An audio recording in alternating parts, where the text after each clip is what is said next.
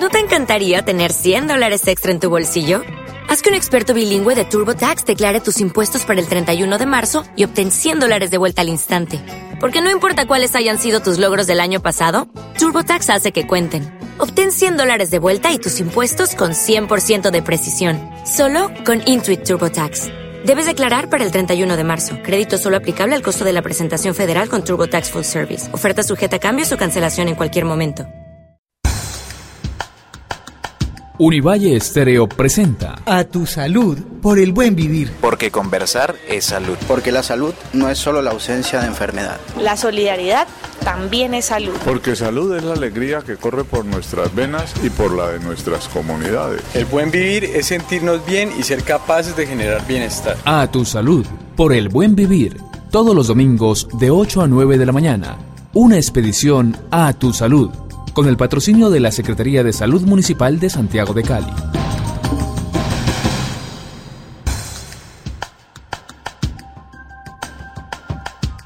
En este domingo de diciembre, en este domingo de Navidad y de preparación eh, de la Feria de Cali, va un saludo a todas las personas que están padeciendo la dureza del invierno en el país y a las improvisaciones y descuidos de sus gobernantes.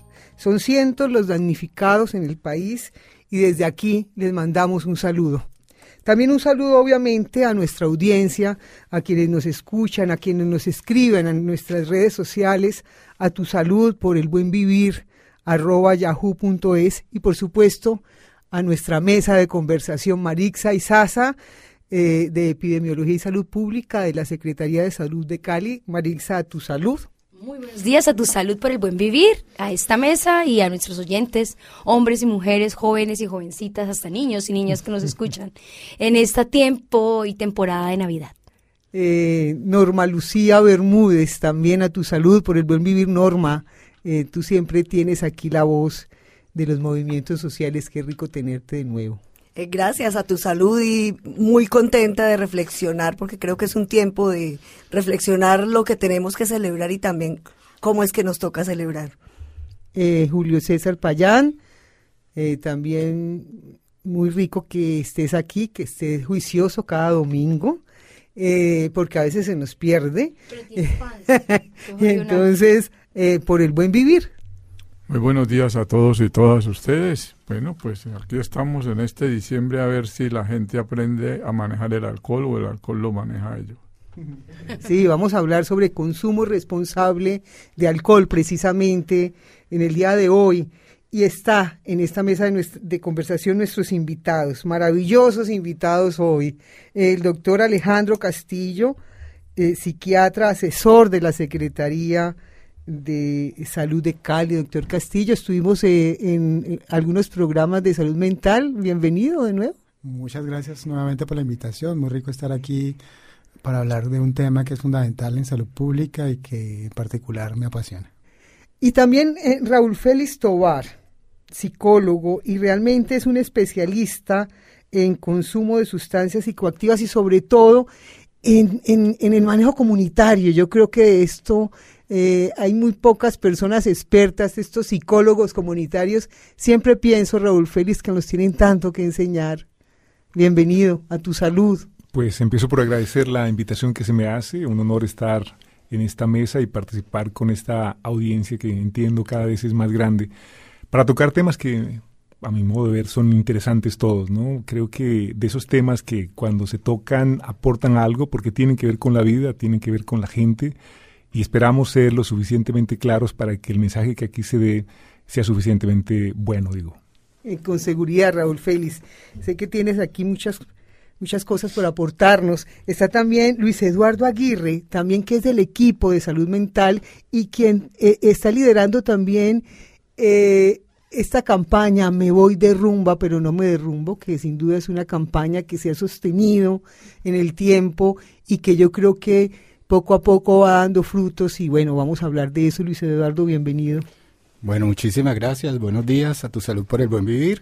Eh, sí, seis años ya de la campaña y con mucho trabajo ahora en diciembre, con muchas ganas de estar en todas las actividades de la Feria de Santiago de Cali, como me voy de rumba, pero no me derrumbo, consumo responsable de alcohol.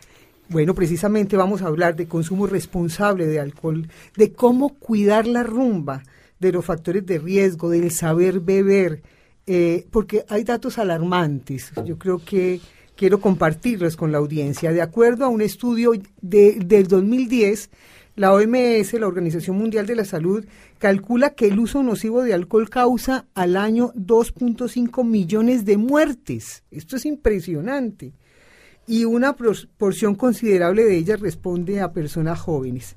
El consumo de bebidas alcohólicas ocupa el tercer lugar entre los principales factores de riesgo de la mala salud en el mundo. Bueno, y hay una gran variedad de problemas relacionados al consumo de alcohol.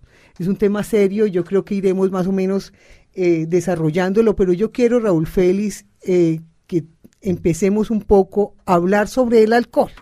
Sobre todo, eh, sustancia legal y sustancias ilegales. Y vamos hablando eh, de estos aspectos de la, de la legalidad, de la prohibición y efectivamente los riesgos que trae para después hablar del consumo responsable. Bueno, diga, empecemos por decir que el alcohol es la sustancia psicoactiva por excelencia, ¿no? La que manda, digamos que en todas las estadísticas, que no es ajena a nadie en particular, porque en algún momento de su vida ha tenido contacto con ello, los estudios de prevalencia así nos lo muestran, con prevalencias de que más del 85%, Alejo, en, o sea, personas que han tenido alguna vez en contacto, alguna vez en la vida contacto con el consumo de alcohol, y hay personas que se han mantenido, reiterado en, el, en ese consumo, y creo que algo que es mi obligación decir en este espacio, y espero ser cuidadoso también con la audiencia para cuando, para cuando lo escuche, es que es conveniente hablar eh, del alcohol en sus justos términos. ¿no? El consumo de alcohol ha acompañado la existencia del ser humano desde hace mucho tiempo.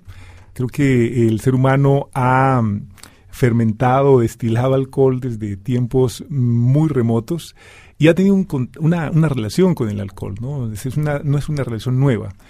Eh, creo que lo que nos ha mostrado este mm, tiempo reciente en el que las estadísticas y los estudios epidemiológicos arrojan cifras y nos muestran en evidencias concretas las dificultades eh, de, no manejar bien el alcohol, es que efectivamente hay una relación con el alcohol que puede volverse problemática y es la que efectivamente tenemos que manejar. El alcohol asociado a violencia, el alcohol asociado a mm, accidentes de tránsito, asociado a muerte. Ese es el, el tema que debería significarnos y detenernos más para decir por, cómo es necesario eh, enseñar a beber, que es una de las cosas que en algún momento pudieron haberse entendido como dramáticas, porque quienes consideran que no alcohol es la solución, hoy lo que vemos es que no necesariamente es así, ¿no? Una sustancia que hay que saber manejar, que tenemos que aprender a manejar socialmente, porque va a estar presente en la vida de todos. Eh, de diferentes maneras, por supuesto, eh, y esa relación con el alcohol es necesario que sea eh, pedagógicamente llevada, socialmente asumida. Pensar una sociedad sin consumo es utópico. Entonces, de alguna manera, desde la perspectiva de salud pública se han tomado decisiones prácticas. Y allí es donde hay que tener en cuenta los tipos de consumo. Entonces, hay, hay, de hecho, lo que la gente llama un consumidor social, que es lo que mencionaba Raúl en términos de usted ha estado en contacto alguna vez con alguna sustancia y casi que el 90% de la población ha estado en contacto con alguna sustancia.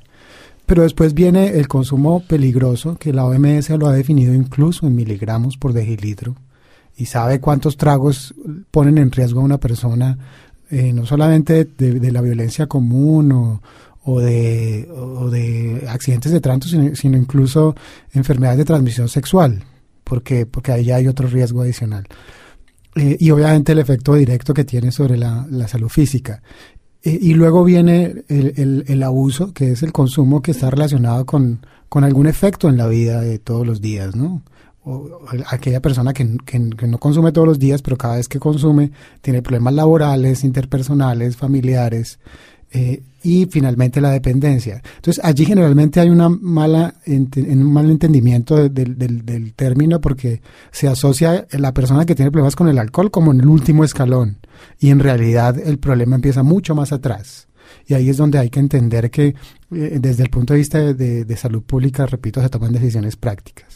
Entonces, por eso es que si el alcohol va a estar como parte de la vida cotidiana, tomemos decisiones sobre que haya un consumo que no, que no represente términos de morbilidad, de mortalidad, de discapacidad. Sí, definitivamente hablar de alcohol y hablar de las consecuencias es una responsabilidad de salud pública y es uno de nuestros intereses y lo hemos estado trabajando y por eso tenemos este Me Voy de Rumba, pero no me derrumba como una campaña que ya se convirtió en estrategia porque se mantuvo a lo largo de tres gobiernos y consideramos que el gobierno entrante igual va a mantenerse, porque es un, un ejercicio donde todos los gobernantes han entendido que hablar de consumo responsable y pues tiene que ver con todos estos elementos de los que nos han hablado Raúl y Alejandro.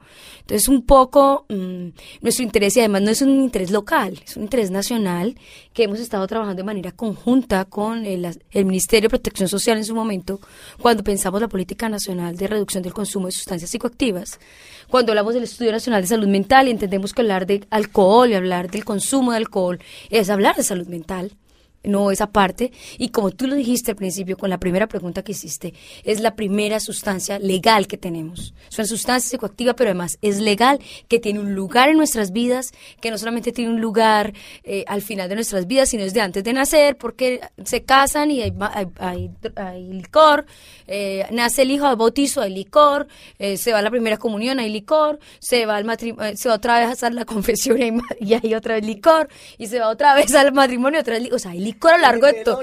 En el velorio hay licor. Bueno, perdón. Eh, eh, y no es un tema satanizar el, tema del licor. Es, eh, ocupa un lugar y entonces las autoridades tenemos que entender que ocupa un lugar y que tenemos que hacerle frente. ¿Cómo hacer frente?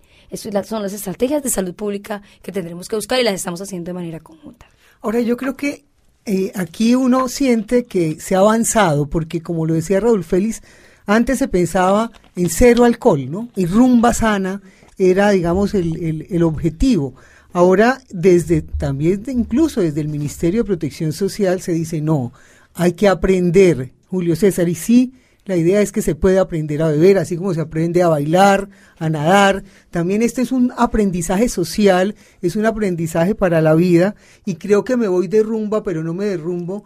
Eh, ese es el éxito un éxito que incluso lo ha reconocido el ministerio y, ha sido modelo para Bogotá, Bucaramanga, otras ciudades. ¿Cómo la gente recibe esto de aprender a beber? Nosotros a nivel nacional, digamos, la fuerte de la estrategia de Me de Rumba, la campaña comunicativa, son los pares multiplicadores. Eh, trabajamos muy de la mano en alianza con los jóvenes del programa Plan Talentos. 100 jóvenes nos acompañan en cada actividad, en cada festividad. ¿Y por qué los jóvenes? Porque los que más se volcan a las calles a, disfrutar de la fiesta son jóvenes entre 18 y 29 años de edad. Y en este sentido es muy bien recibida la campaña, es una campaña que no es prohibitiva, le está diciendo a la gente sobre los principios, aconsejándola cómo debe ser su ingesta de alcohol, debe eh, fijarse que el trago sea de calidad, que lo compre en sitios que le, que le dé seguridad que es un trago bueno, que sea consistente, que se tome un solo tipo de licor, que se coma antes, durante, el uso del preservativo, el conductor elegido. Entonces, la gente siente que a pesar de que son, digamos, unos principios muy básicos y muy sencillos, no los tienen en cuenta y es un momento propicio porque siempre llegamos antes de que se empiece, digamos, lo duro de la, de la rumba, de la festividad. Entonces, eh, creo que es muy bien acogida y, muy bien atendida por todos los jóvenes que acuden a, la feria. Y este es un mensaje para todos los que se van de rumba. Recuerden que así como se aprende a bailar, a cantar, para llevar el son, hay que aprender a beber bien. Por eso es importante que no olvide las 7C. Calidad, cantidad y compañía. Y consistencia. Si empiezas tomando un tipo de trago, pues no lo mezcles. Comida, antes, durante y después de los tragos. Y de nuevo, cantidad. No pierdas la cuenta conductor elegido y condón. Exígelo, póntelo y gózalo. Y dice, me voy de rumba, pero no me derrumbo. Alcaldía de Santiago de Cali. Estamos en el programa A Tu Salud por el Buen Vivir. Síguenos en nuestro Twitter, arroba Tu Salud Radio, o búscanos en el Facebook por nuestro correo a tu salud por el buen vivir arroba yahoo.es. Escríbenos.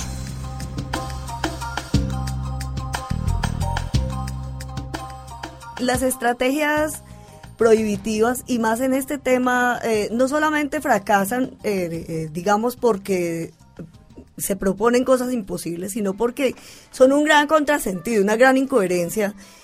primero con una sociedad de consumo que nos desempodera frente a las frente a las decisiones, que nos hace, que nos crea necesidades, el malestar está en la cultura, digamos, que nos genera soledades, que nos genera una cantidad de ansiedades y por otro lado una industria de licores que es la que sostiene una cantidad de rubros del gasto público en, en, en el Estado. Entonces yo creo que realmente es mucho más claro hacer una estrategia de pedagogía social que le hable a la gente, que, que crea en la capacidad de empoderar a las personas frente a las decisiones y no el asunto moralista y prohibitivo, doble moralista, diría yo, que se usó en otras décadas. Creo que es un avance gigante y es mucho más rico que llegue a la vida de la gente en este tono de empoderamiento.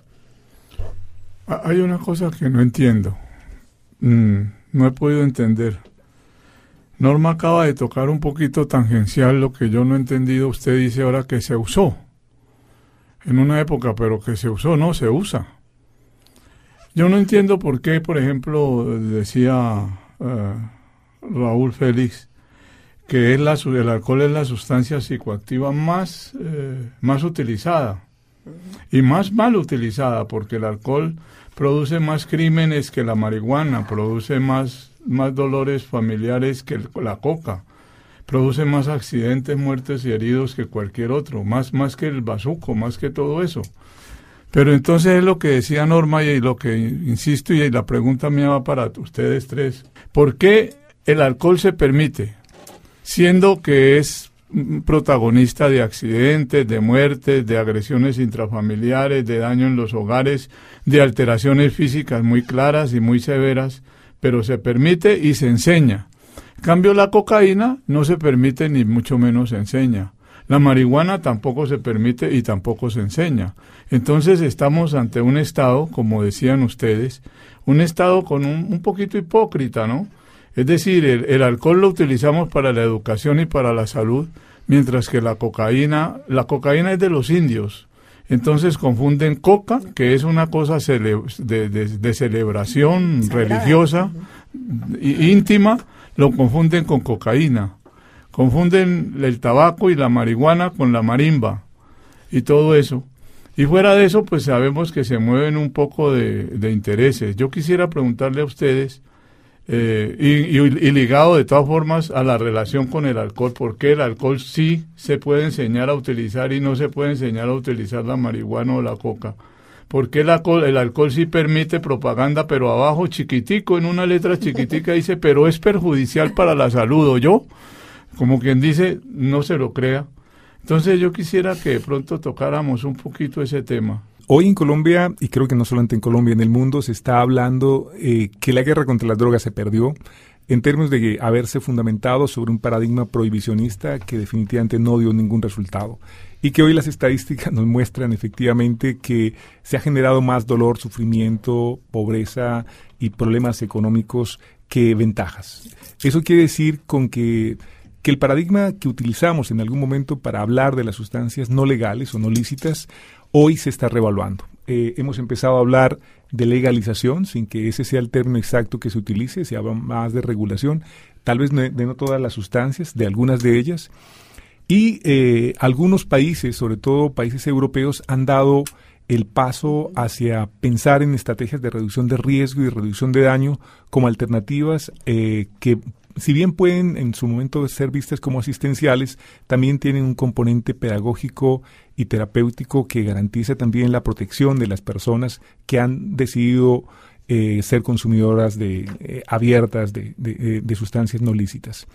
Hoy eh, en Colombia todavía estamos un poco lejos de que eso pase, pero el escenario internacional está proponiendo un discurso nuevo y por primera vez y por primera vez el presidente habla de eso. A eso me iba a referir. El, mismo presidente ya habla acerca de la posibilidad de que hoy se empiece a discutir sobre la posibilidad de regular o regularizar ciertos consumos, hablando de la marihuana en particular. Hoy no podemos eh, tener una pedagogía que nos permita cuidar al consumidor que de sustancias no legales, por lo menos de una manera explícita, sí lo podemos hacer de una manera responsable eh, en, el marco de la salud pública para garantizar que la intoxicación no progrese a sobredosis o porque para que haya unos cuidados básicos que garanticen no de manera abierta como sí lo podemos hacer con el alcohol, sino dirigido a, ciertos sectores poblacionales eh, que ubicamos, que abordamos y que in, situ eh, proponemos con ellos un trabajo pedagógico, lo hacemos pero no lo hacemos de manera abierta como sí lo podemos hacer con una campaña como Me voy de rumba, pero no me derrumbo, que sale, ocupa carteleras en las, tiene espacios radiales como este, puede ser publicitada, tiene un jingle, eso no lo podríamos hacer con otras. Quiere decir que lo podemos hacer porque hay una sustancia legal que nos lo permite, o sea, no estaríamos por fuera de la ley. En el momento en el que el discurso que hoy tenemos permita que efectivamente las sustancias no lícitas tengan un lugar y que responsablemente desde la salud pública podamos abordarla de manera abierta, explícita y decir por qué razones eh, y, que hay una regulación en la calidad de la sustancia, como la hay frente al alcohol en este momento. no, podemos decir que hay un control, una regulación del Estado frente a la calidad de la sustancia que hoy no se tiene con respecto a las sustancias no lícitas. No tenemos mucha certeza de qué se están metiendo las, los jóvenes cuando compran en un determinado punto a una determinada persona. O sea, están casi que jugando a la ruleta rusa en algunos casos para ciertas sustancias sobre todo. Esa no regulación por parte del Estado con respecto a la sustancia, por supuesto, agrega un nivel de riesgo que infortunadamente a veces no es suficientemente consciente ni suficientemente explícito. Por lo menos hoy estamos hablando de alcohol y también estamos hablando de las otras drogas. Antes no se hablaba de las drogas, era algo mucho más tapado, no sé, no teníamos una política de reducción de consumo de sustancias psicoactivas. Hoy la tenemos desde el 2007, no teníamos antes una política de la y habláramos con nombre propio. Hay consumo de marihuana, hay consumo de cocaína, hay consumo, lo, lo, lo decíamos como que no podemos decirlo muy duro porque qué pena. Pero ahorita estamos y además hemos entendido que este es un tema de salud mental también. Porque antes era un tema como de, unos locos por allá, de una gente por allá policío y que tenía que ver solamente con la policía y que los tengan por allá bien lejitos. Pero aquí hemos entendiendo que este es un tema de seres humanos que están viviendo eh, consumo eh, de alcohol, consumo de sustancias como legales e ilegales, en este caso el alcohol, en el otro caso las otras sustancias ilegales, pero tienen un lugar en nuestros barrios, tiene un lugar en nuestras cuadras, o sea, tiene un lugar en nuestras casas. En nuestra vida. En nuestra vida, exactamente. Y en, en, todo lo que tenemos. Entonces, no sé, Alejandro, tú querías decir algo al respecto. Sí, la pregunta del doctor Payán está en, este momento en discusión en todo el mundo. O sea, creo que la pregunta va dirigida a, bueno, la prohibición, sí, o, o la legalización, sí.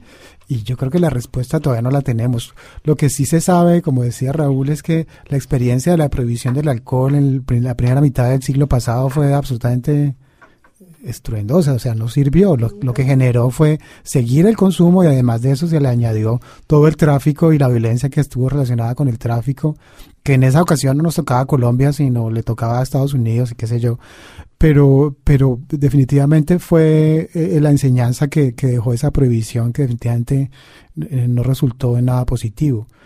Ahí adicionalmente hay que pensar que, que, que como lo han mencionado de alguna manera, eh, el alcohol hace parte de nuestra cultura y allí hay una segregación en términos de, de, de qué lugar ocupa en, diferentes, en diferentes de, ¿cómo lo digo? Eh, capas de nuestra cultura y, los estudios lo han dicho. Hay un, hay un, hay un consumo, por ejemplo, en, en, ciertos países europeos donde el alcohol está todos los días en la mesa. Allí está todos los días. Pero eso no quiere decir que haya eh, cifras desbordadas de gente con problemas de alcohol. Si vamos a ver las cifras, tenemos más problemas en Latinoamérica que las que tiene Europa mediterránea o incluso Estados Unidos, porque hay una cultura alrededor del alcohol sobre cómo se consume porque aquí la idea es sentarse a beber. Hasta el otro día. Y, allí también hay un, asunto que es cultural con el cual seguramente la prohibición va a ser muy difícil de atacar en ese sentido. Pero también en los consumos, eh, quiero poner allí un tema y es eh, cuáles son esos consumos que también molestan y a los cuales se les hace frente.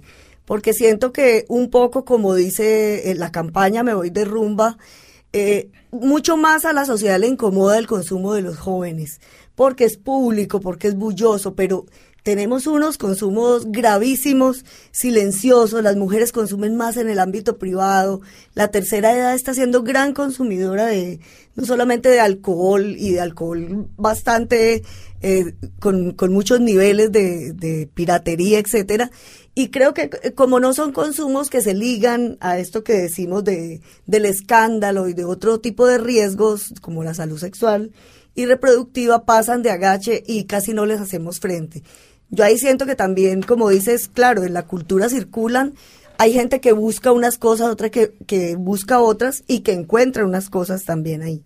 Entonces siento que también ahí tenemos como una, un rasero muy diferente y nos molesta mucho el consumo de los jóvenes, pero yo siento que hay más accidente y más violencia intrafamiliar con el consumo de los hombres adultos que son quienes agreden, sacan pistolas, sacan machete y se dan duro. Tú me quieres, yo te quiero, nos amamos. Entre los dos no ha pasado nada. Borrachera perniciosa, desastrosa.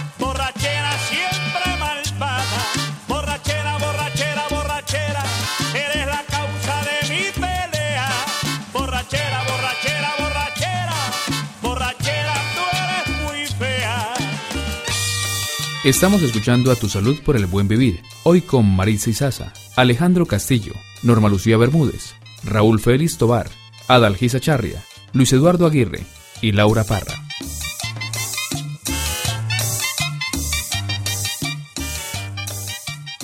Cuando se avanza en este asunto del consumo responsable de alcohol, por supuesto no se está hablando simplemente de la pedagogía, de saber beber, sino también de que ojalá esa, ese empezar a beber no sea tan temprano, porque sabemos también las dificultades que esto tiene para la salud. Pero también el, manejo adecuado del mensaje para no terminar satanizando y, estigmatizando a quienes eh, deciden consumir y que lo hacen responsablemente. Esto es, no progresan a, consumos problemáticos ni hacen eh, uso dependiente del alcohol. O sea, lo utilizan, lo pueden tener una buena relación con él y no se, no se barata su vida por esa razón, ¿no? Eh, quería precisar algo que vale la pena también tener en cuenta y que creo en otros países este ha sido un asunto que se ha tratado responsablemente y es que todas las industrias que producen alcohol o tienen eh, o comercializan el alcohol han asumido un papel también de ser responsables en el mensaje que, que dan en términos de no, no letra pequeña, sino de acciones concretas eh, que anuncian el por qué el alcohol puede tener efectos en la vida de las personas si no se hace un uso adecuado de este, ¿no? De hecho, en algunos países se ha progresado a lo que se llama la publicidad pasiva, o sea, yo no puedo publicitar el alcohol, no puedo publicitar su consumo, ni puedo asociarlo a otros asuntos que aquí en Colombia sí se hace como el deporte o las chicas. o, es simplemente usted sabe que hay alcohol y lo consume por cuenta y riesgo suyo, pero no puede publicitarlo. Cuando hay una publicidad activa como la que tenemos en Colombia, por supuesto hay una intención claramente económica de buscar que se incrementen los niveles de consumo y particularmente en cierto tipo de poblaciones. Esa es la parte que habría que revisar que habría necesariamente también que decir por qué no es conveniente y por qué deberíamos progresar en términos legislativos a publicidad pasiva. Quiere decir, educamos eh, para que haya consumo responsable de alcohol, pero también generamos condiciones para que se sea, se sea consciente socialmente de la no conveniencia de la publicidad activa frente al alcohol. Con buenos amigos me voy de rumba, no pierdo el rumbo, me voy de rumba, pero no me derrumbo.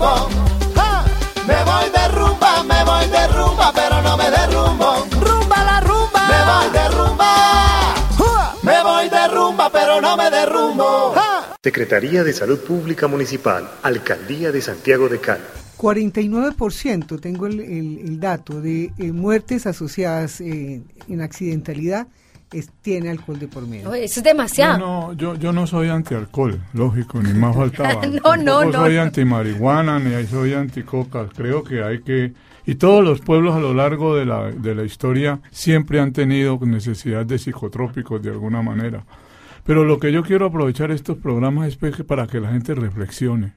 Mire lo facilito que privatizan la salud, lo facilito que privatizan la educación, pero el alcohol lo guardan.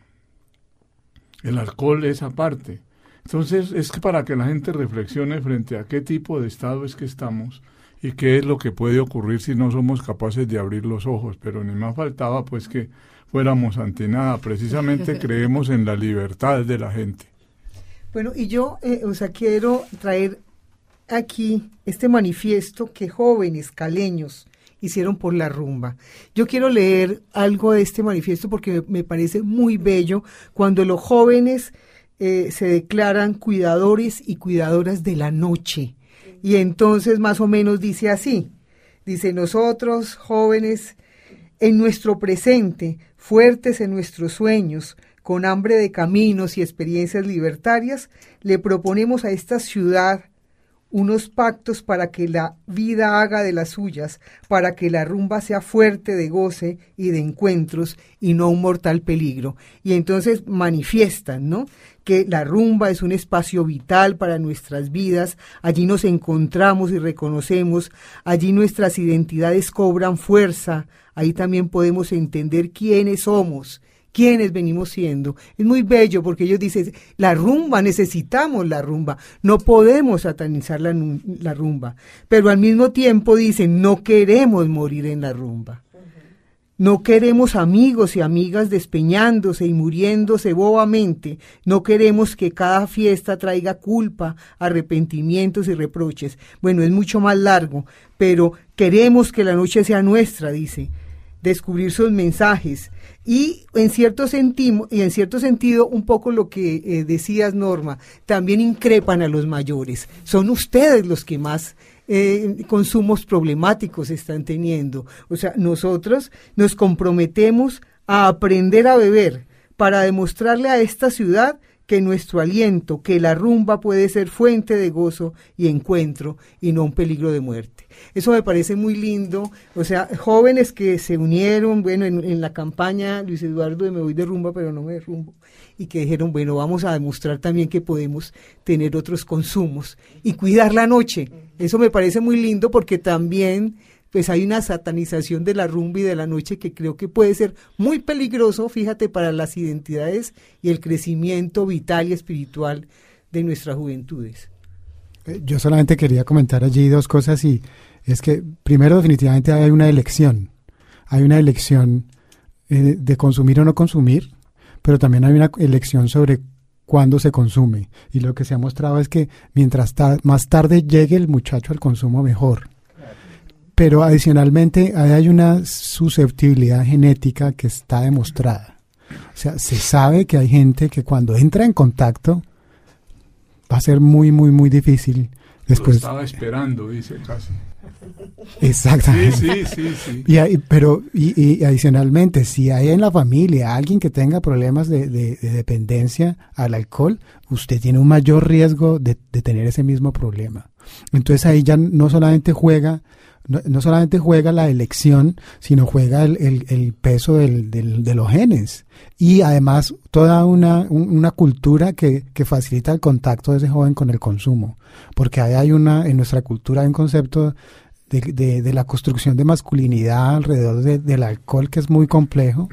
Eh, nosotros hicimos, por ejemplo, un estudio en escuelas rurales de Palmira y los niñitos decían que la, la mayoría de los primeros consumos eran con sus primos y en fiestas familiares y que se les celebraban eso como parte de su como iniciación hacia la hacia volverse un hombre. Entonces allí hay una cosa cultural que pesa, a más de lo, de lo genético y de la elección en relación con el contacto.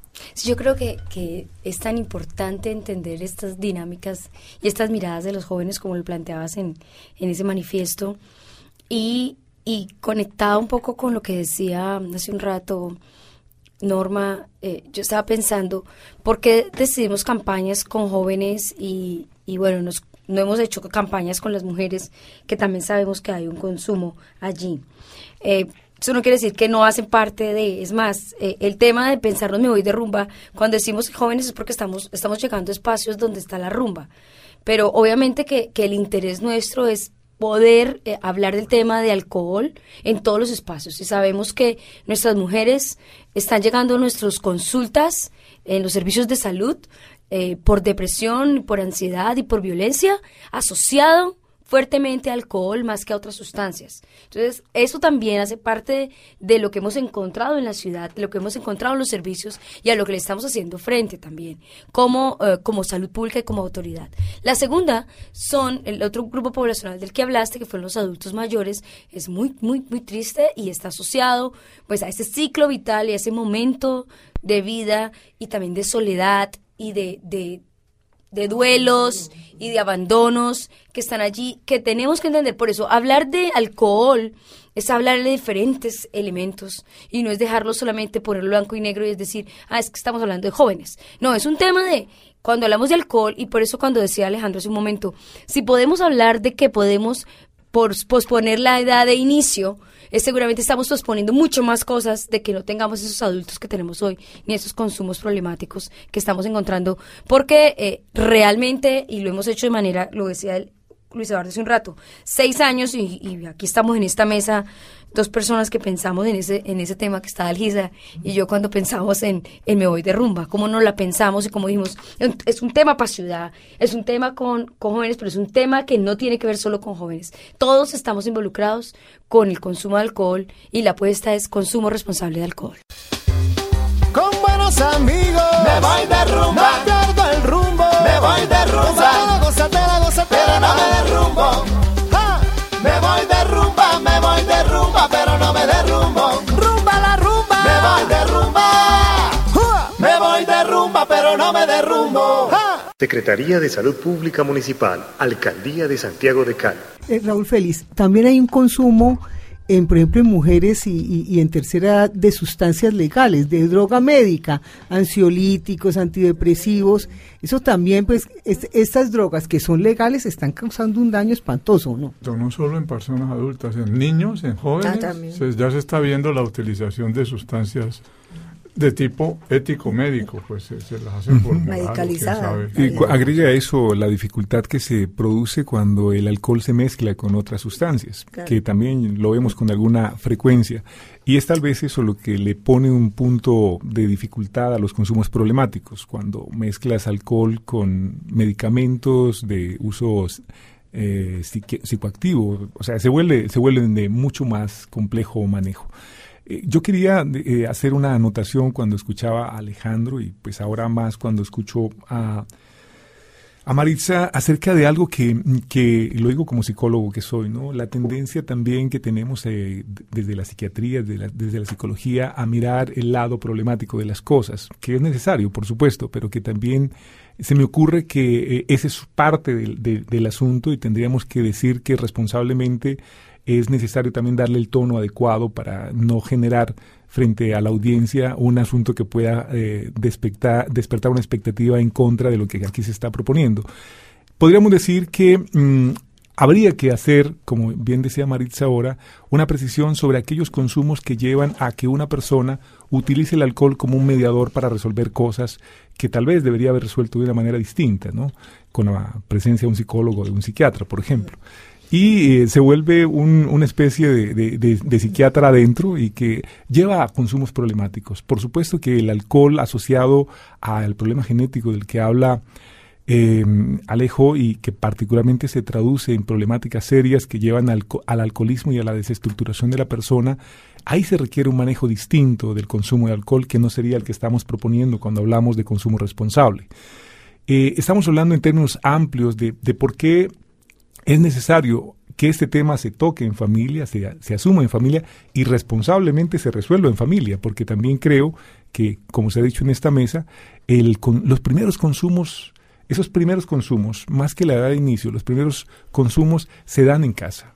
Y el factor de riesgo mayor parece ser, terminan siendo las mismas familias. Habría ahí un nivel de responsabilidad a asumir y un criterio pedagógico también que garantizaría el por qué ese asunto cultural termina a veces volviéndose un elemento de presión y un factor de riesgo para que eso que también Alejandro decía, que es la edad de inicio, que es cuando yo comienzo a consumir con cierto patrón de regularidad, no los primeros consumos, que eso se dan tempranamente y que a veces son más por curiosidad que por otra cosa, se retarde lo más posible. Ese es un asunto que debería asumirse en familia y debería asumirse con criterio además responsable de familia.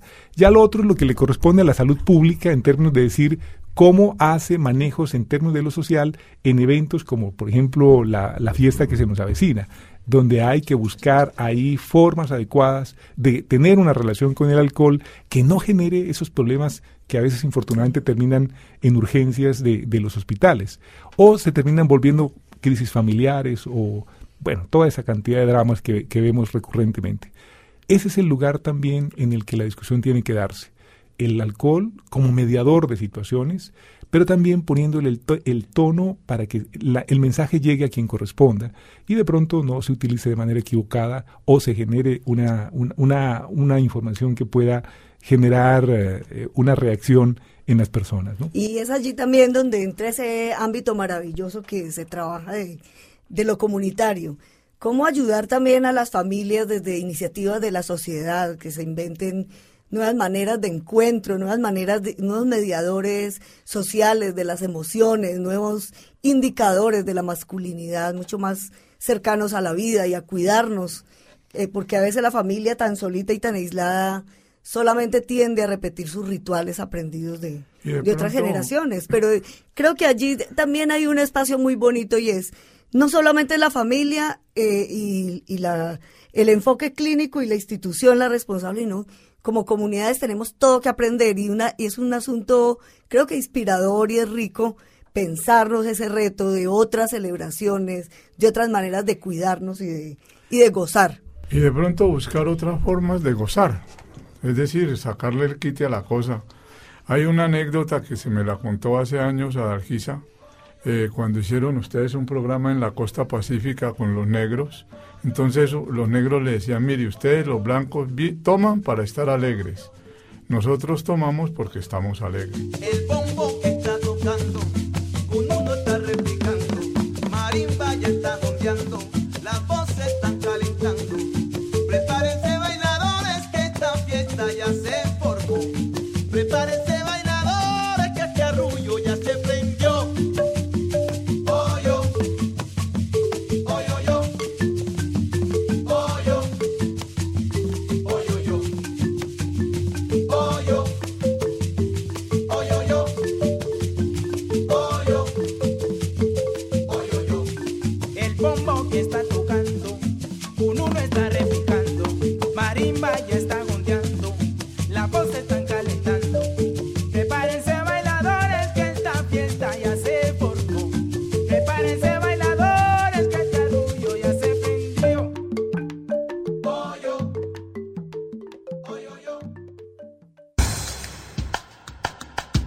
Estamos en el programa A Tu Salud por el Buen Vivir.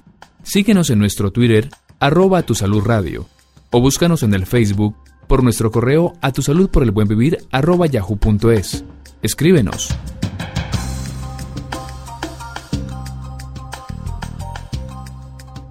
Recordemos cuáles son e- esos aprendizajes, porque, bueno, ya hemos oído los jingles y eso, pero ¿cuáles son los aprendizajes, Eduardo?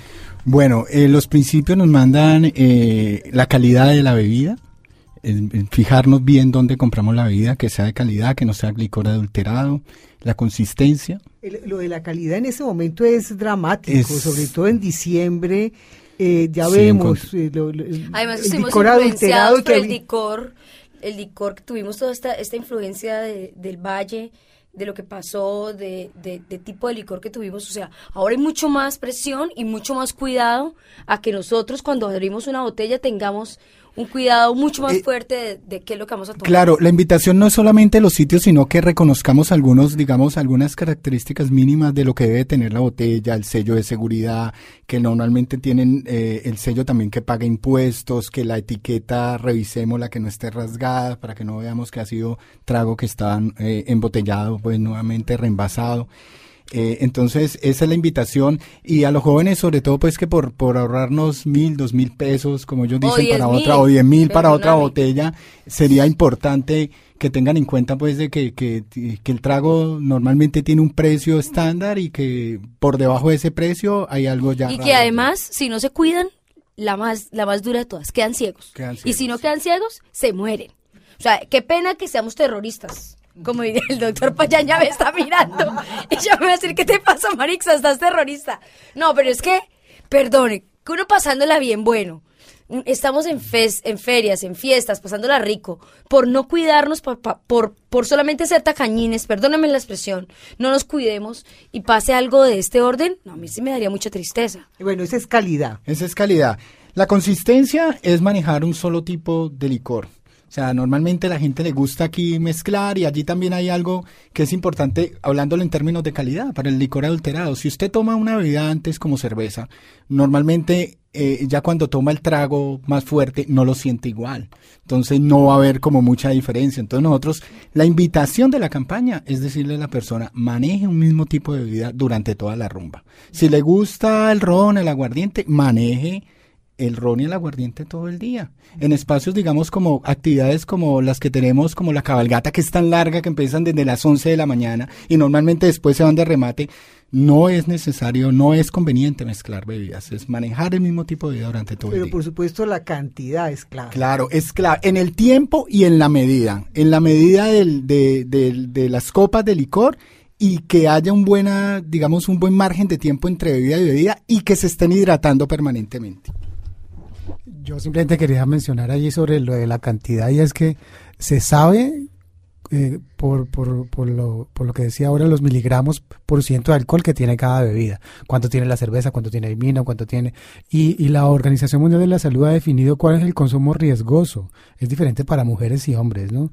Es menor para las mujeres y es un poco mayor para los hombres, pero después de tres, de tres eh, unidades de bebida estándar, como lo dice la Organización Mundial de la Salud para las mujeres o cuatro para los hombres, eso ya hay, hay un tipo de riesgo. Y, un- y una unidad de medida estándar es o una cerveza o un trago O sea, o una copa de vino. fregados. Fregados, en ter- eh, por lo menos en términos de que le aumenta a usted el riesgo de tener un accidente, si se llama, o sea, en, en términos de que eso ya le genera un, un factor de riesgo. Además dicen que, que ese número del 13 ya empieza a ser embellecedor, entonces tiene otros riesgos porque ya empieza a verlos a todos divinos. Eh, lo otro, y, Sí. eh, es que Qué grave. hay algo que eh, debemos saber y es que cualquier consumo produce ya intoxicación. O sea, el organismo entra en etapa de intoxicación y empieza a defenderse. Cuando no le ayudamos y producimos una intoxicación más, más, más fuerte, por supuesto vamos a resentirnos, ¿no? Viene comer, ¿no? También, Luis Eduardo, que también es ayudarle también. Sí, no, no es recomendable eh, ingerir bebidas alcohólicas con el estómago vacío. Y la gente Es dice que es mejor salir sin nada porque... Claro, dañan que los yo no tragos. tomo porque se me dañan los tragos o la plata del trago Es no se gasta en comida. Pero ojo que lo que estamos diciendo aquí es la importancia Es la de comer. importancia de comer antes, durante y después de la ingesta. Pero si no come durante, por lo menos coma, Coma- antes y coma después. Y coma después, exactamente. Y, una y bajarlo con dulce. Tomar el aguardiente y bajarlo con Coca-Cola o con una, con una banana se utilizaba aquí mucho, ¿no? Con- normalmente lo utilizan con Coca-Cola y no es recomendable. Eh, es- agua, el cuerpo se deshidrata cuando está consumiendo alcohol, entonces es recomendable hidratarse mucho con agua. Sí, porque me parece claro. Después viene, fíjate, compañía, condón, conductor Uy. elegido. Hay un poco de Cs que esta campaña, además es interesante porque son las seis Cs que se ha, mane- que ha manejado la campaña, pero entiendo que la gente también va poniendo otras Cs. O sea, eso es interesante de la campaña. La gente pone la cuenta, por ejemplo, es otra C. Sí, claro. porque, pues, pues, Cuidemos pues, la pues, cuenta, cuidemos porque imagínese ¿y usted bien borracho y le metan más plata. en fin, muy- Imagínate Pero a eso va- Dalisa. La, la cuenta, por ejemplo, podría ir muy en relación con la consistencia y la cantidad, porque si usted no maneja un buen y, y le, y le acelera al- a la Sí, ingesta de te voy a alcohol, contar una anécdota Claro. chiquita allí, pero ya se va a acabar el tiempo, pero un- nos tomamos unas margaritas con mis amigas siempre en un sitio de la ciudad, para no decir el nombre. Y, y siempre yo creo que creían que estábamos borrachas. Y entonces yo siempre miraba la cuenta y siempre nos cobraban más de la cuenta. Un día les dije, ustedes están creyendo que es que nosotras estamos borrachas cada vez y nos cobran más de la cuenta. Esta vez no les vamos a pagar ni propina ni nada. Pero eso también va, la cuenta en términos de cómo, cómo los demás piensan que uno La no... cuenta y la corrida cuando uno tiene cómo pagar la cuenta. otra C, esa es otra C, la corrida. Ay, en, en esta mesa está saliendo cuenta y corrida. Porque yo creo que... Bien sano para correr. Yo creo que eh, eh, un, un punto muy importante de esta campaña es la corresponsabilidad, sobre todo de los empresarios de la noche. O sea, eh, eh, sobre todo que no se le vendan eh, más licor a las personas que llegan ya a muy los menores, pasados. esta a es los una campaña para adultos. Claro, a no los que beben y van a seguir, bebiendo. Pero yo creo que es muy importante la corresponsabilidad, no es solamente un asunto del Estado, no es solamente un asunto eh, personal, sino también de eh, los empresarios de la noche. Yo creo que allí eh, es muy importante hacer esos llamados, ¿no? Nosotros ahora en diciembre tenemos un ejercicio una noche de ir a hacer lo que llamamos nosotros una toma de establecimientos nocturnos. Eh, es muy bien eh, acogida por, por los empresarios de la noche. Les gusta mucho la campaña. Eh, digamos que muchos entienden que, que siempre va a haber gente que quiere consumir, pero también es un, un poco que entiendan que deben de cuidar a su, a su cliente, que deben de, de, de darles estos principios a ellos para que el cliente se, se sienta más seguro, despacharlo en un taxi, también de, de las empresas seguras, por ejemplo, Y compañía... que cuiden a sus Claro. mujeres, por La- ejemplo, eh, eh, establecimientos seguros para las mujeres. Claro, también ac- muy importante. aquí es importante la campaña, la compañía. La compañía es importantísima.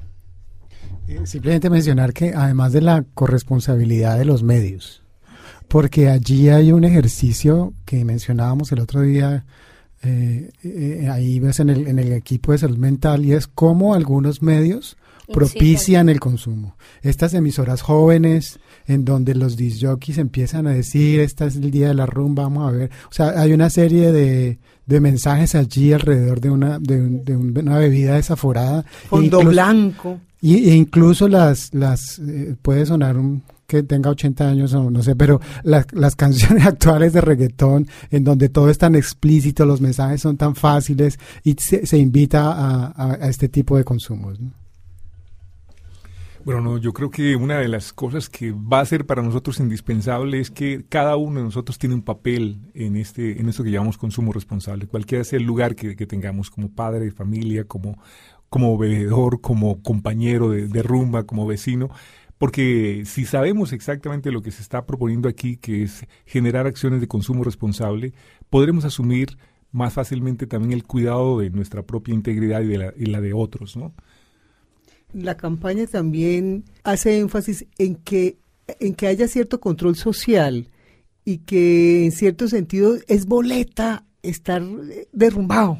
Porque eh, además lo veíamos con los jóvenes. Los jóvenes eh, pasan mucho tiempo, por ejemplo, acicalándose y tirando espejo antes de salir una rumba y terminan, digamos, las chicas vomitadas en el pelo. En fin, entonces es muy dramático eso. o sea, entonces creo que tenemos que eh, tener también un control de pares, ¿no? Creo Sí, que es eso es eso interesante que- también en lo que tú dices, Raúl Félix, de que todos tenemos y todas tenemos un lugar. En este aprendizaje, que insisto, es un nuevo aprendizaje y que tiene que eh, hablarse de manera explícita y tenemos que asumirlo, como tú dices, también en familia. Y hablando directo, hablando de esto como es. Por eso no estamos satanizando, estamos diciendo el alcohol hace parte de, de nuestras vidas, como lo dijo el doctor Payar muy bien, pero ¿qué efecto tiene en nuestras vidas? Ese sí es como el, el capítulo a tener en cuenta. Cuando eh, en YouTube buscamos canciones a la borrachera, eh, vemos eh, cientos. Ya escuchamos una canción de la borrachera, pero también se puede vivir la noche de otra manera, como la que nos propone, por ejemplo, Rafael. ¿Qué pasará? ¿Qué misterio habrá? Puede ser mi gran noche. Y al despertar ya mi vida sabrá algo que no conoce. Ira, ira, la, la, la, la, la,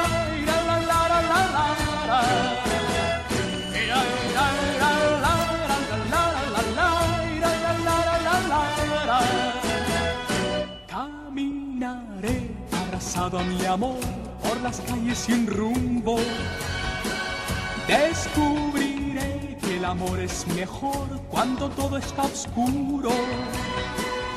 Y sin hablar nuestros pasos irán a buscar otra puerta que se abrirá como mi corazón cuando ella se acerca.